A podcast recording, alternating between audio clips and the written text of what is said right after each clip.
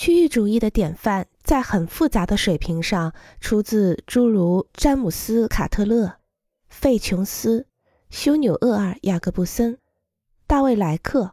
和特德·弗莱托、瑞克·乔艾这样的建筑师之手。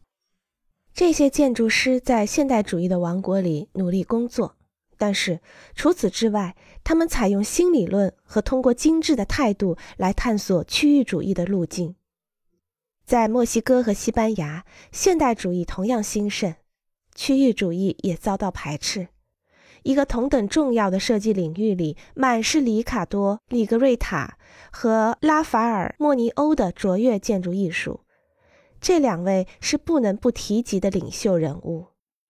这个领域能够满足两种思想意识的需要，也能为极简主义增添活动空间。有利于一种看起来能在各个不同环境中发挥作用的建筑设计。这些新思想和演变是建筑的乐趣，正在产生意想不到的结果。不幸的是，在大多数当今的设计思考中，现代主义仍然要求我们抛弃先前的思想，它是一种建筑上的阿尔兹海默斯症。老一点的建筑变成了教育家所称的历史，也就是说，在设计上它不适合目前使用，仅适合从建筑背景和文化背景考虑。